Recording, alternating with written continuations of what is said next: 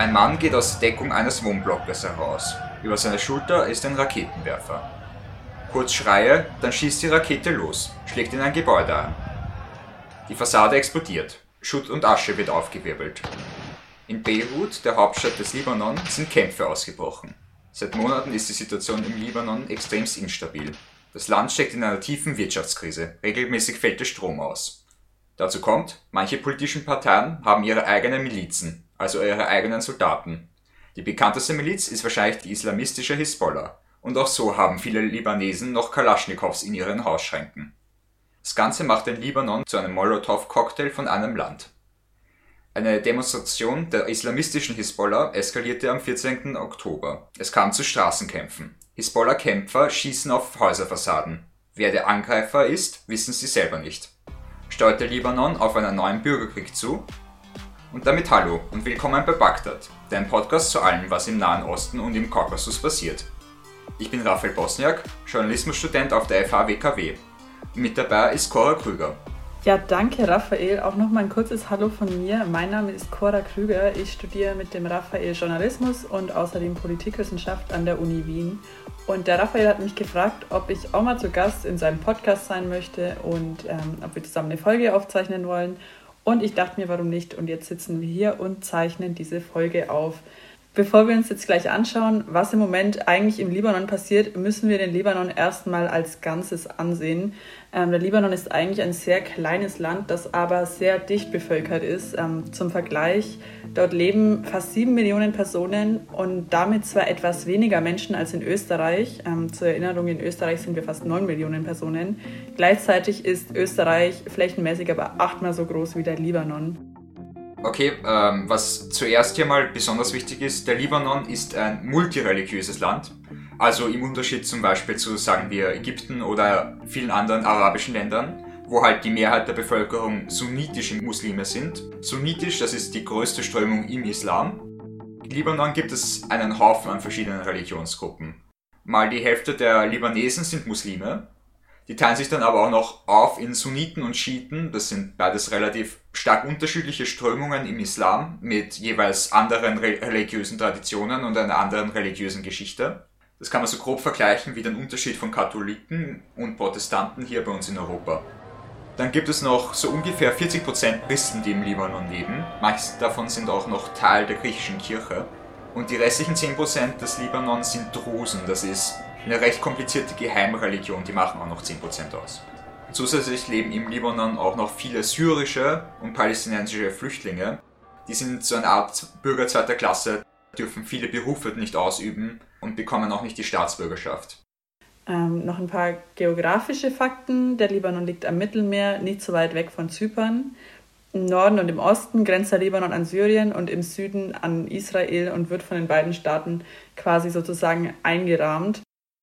Beide Staaten mischen sich auch immer wieder stark im Libanon ein. Syrien hatte das Land nach dem Bürgerkrieg zum Beispiel lange besetzt. Und über genau diesen Bürgerkrieg müssen wir jetzt auch kurz reden, denn der hat maßgeblich dazu beigetragen, dass es im Libanon heute so aussieht, wie es aussieht. Palästinensische Gruppen haben den Libanon schon vor dem Bürgerkrieg als Stützpunkt für ihre Angriffe auf Israel im Süden genutzt. Die palästinensische Befreiungsorganisation, die PLO, kämpft da schon seit ein paar Jahren gegen die Israelis. Bei der Staatsgründung Israels sind viele Palästinenser aus dem heutigen Israel vertrieben worden. Die leben meist bis heute als Flüchtlinge in Syrien, Jordanien und halt auch im Libanon. Es gibt eine relativ große Community an Palästinensern im Libanon. So etwas nach 1970 kommt die PLO halt in den Libanon und kann sich halt unter den libanesischen Palästinensern niederlassen.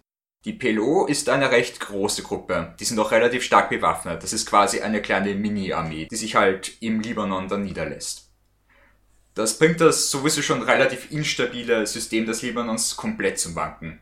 Bis so zu ungefähr 1970 waren nämlich im Libanon mehr oder weniger die Christen an der Macht. Der Libanon hatte damals eine westliche Regierung. Mit dem Einzug der PLO bekommen die muslimischen Parteien aber immer mehr Aufwind.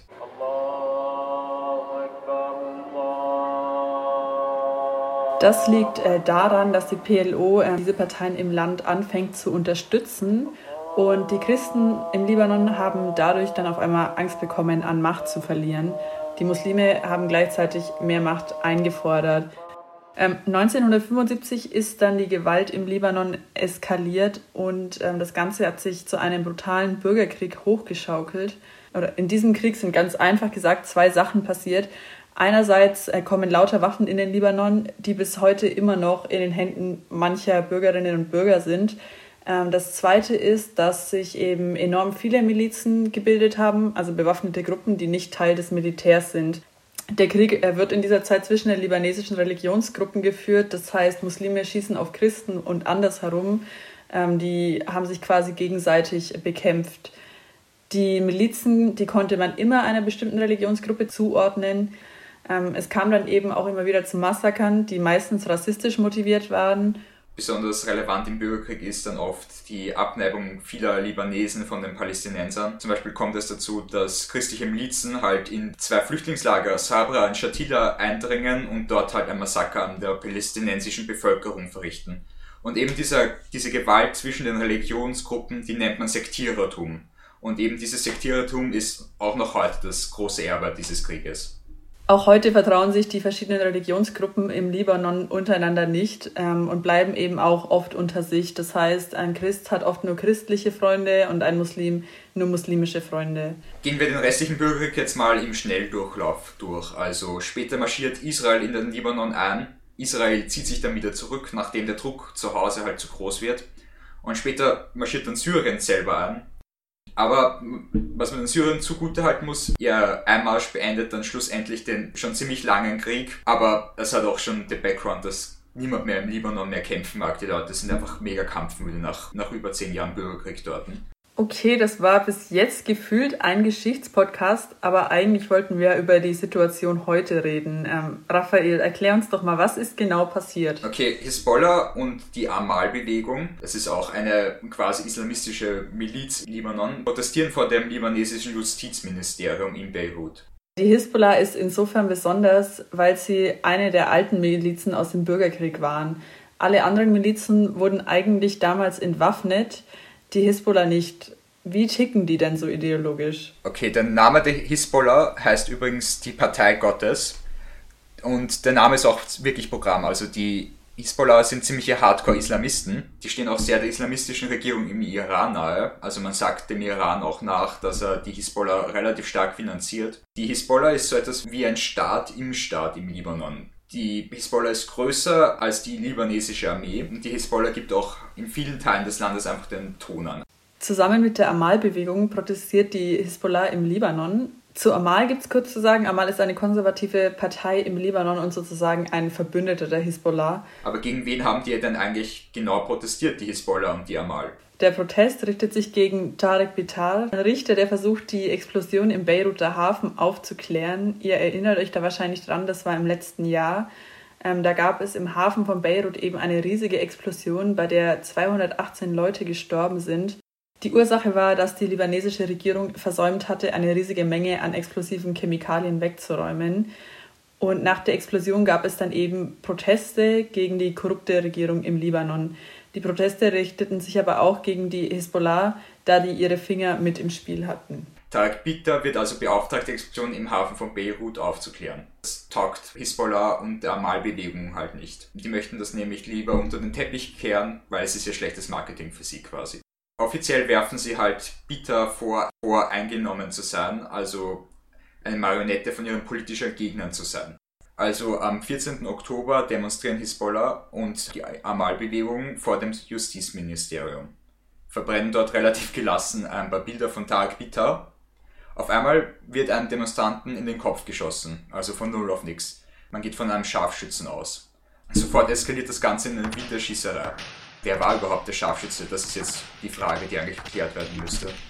Auf diese Frage gibt es natürlich mehrere Antworten, je nachdem, wen man fragt. Äh, die Hisbollah sagt, es war jemand von den libanesischen Kräften, also von äh, einer ehemaligen christlichen Miliz im Bürgerkrieg, die heute eine politische Partei ist und sozusagen die Konkurrenz äh, von Hisbollah. Für Hisbollah und Amal bleibt auch in den Momenten nach dem ersten Schuss absolut unklar, auf wen sie jetzt eigentlich zurückschießen. Die Gegenseite bleibt ungesehen. Die Hisbollah-Kämpfer sagen unterschiedliches, als sie von den Journalisten gefragt wurden, auf wen sie jetzt eigentlich schießen, einer sagt zum Beispiel auf das libanesische Militär, ein anderer sagt auf Wände. Man kann also sagen, es ist eine sehr chaotische Situation. Für die normalen Bürger des Libanons selbst ist das natürlich die Hölle. Also es sind die schwersten Kämpfe seit Ende des Bürgerkriegs.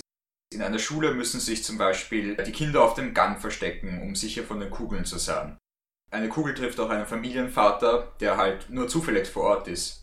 Er stirbt sofort, sein Sohn neben ihm überlebt aber. Äh, Hisbollah schießt dann auch noch mit Raketenwerfern um sich.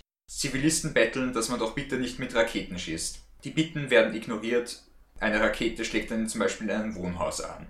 An einer anderen Stelle versucht ein anderer Hisbollah-Kämpfer auch eine Rakete abzuschießen. Er geht aus seiner Deckung heraus und wird dann sofort von einer Kugel getroffen.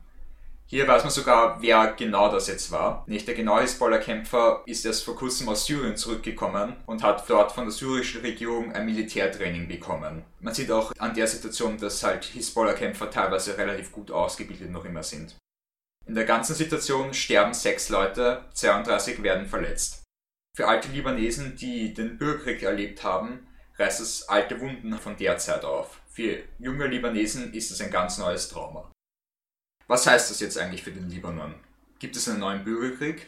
Im Moment schaut es nicht danach aus. Das Militär hat die Situation beruhigt, schlussendlich auch, weil Hisbollah und Amal ihre Kämpfer zur Ruhe aufgerufen haben. Die Situation zeigt uns aber zwei Sachen. Einerseits, dass die Hisbollah nach wie vor absolut bereit ist, jeden Machtverlust auch mit exzessiver Gewalt zu beantworten.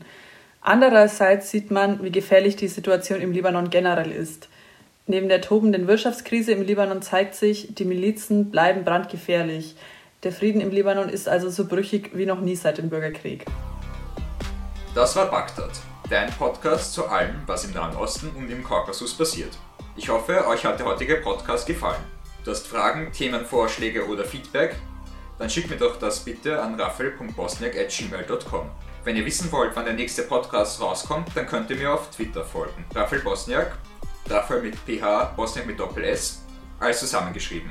Wenn ihr den Podcast unterstützen wollt, dann lasst doch bei Apple Podcasts oder wo ihr sonst eure Podcasts hört, eine positive Bewertung da. Damit danke fürs Zuhören und Bussi Baba. Tschüss.